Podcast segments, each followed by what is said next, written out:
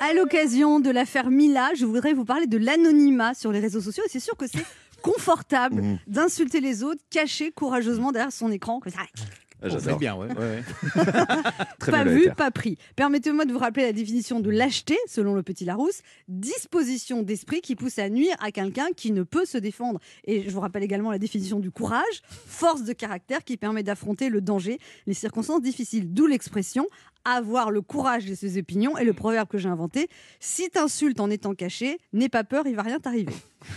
Alors, je reconnais que la période est compliquée. D'un côté, tu as le politiquement correct, il faut surveiller absolument tout ce qu'on dit pour ne heurter aucune sensibilité. Et de l'autre, le déversoir des réseaux sociaux où tu trouves des concentrés de haine. Moi-même, je lis parfois des amabilités sur Ah moi. bon? Vous? Oui, t'es grosse, t'es moche, t'es vieille, t'es pas drôle, mais trop aimable. Ou elle est aussi marrante qu'elle est belle, c'est dire, et c'est courageusement signé anonyme.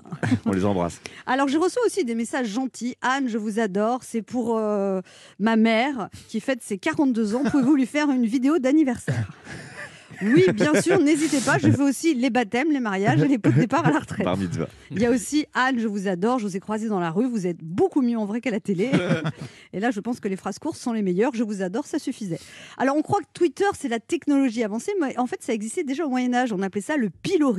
Quand plusieurs personnes prennent la même site, ça s'appelle du lynchage médiatique et ça peut conduire à des suicides ou des meurtres. La jeune Mila a reçu 100 000 messages Oh. haineux. Vous vous rendez compte? Elle a reçu plus de messages haineux que Nicolas Dupont-Aignan de vote aux dernières élections.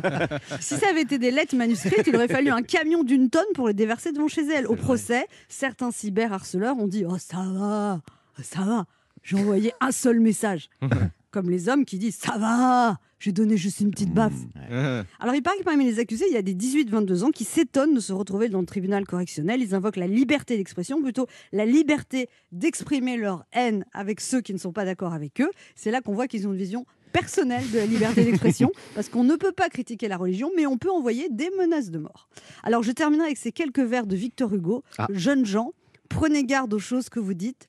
Tout peut sortir d'un mot qu'en passant vous perdez, tout, la haine et le deuil. Donc, s'il vous plaît, réfléchissez avant de juger, condamner, insulter, tweeter. Les mots ont leur importance. Là, c'est pas Victor Hugo qui vous le dit, c'est moi.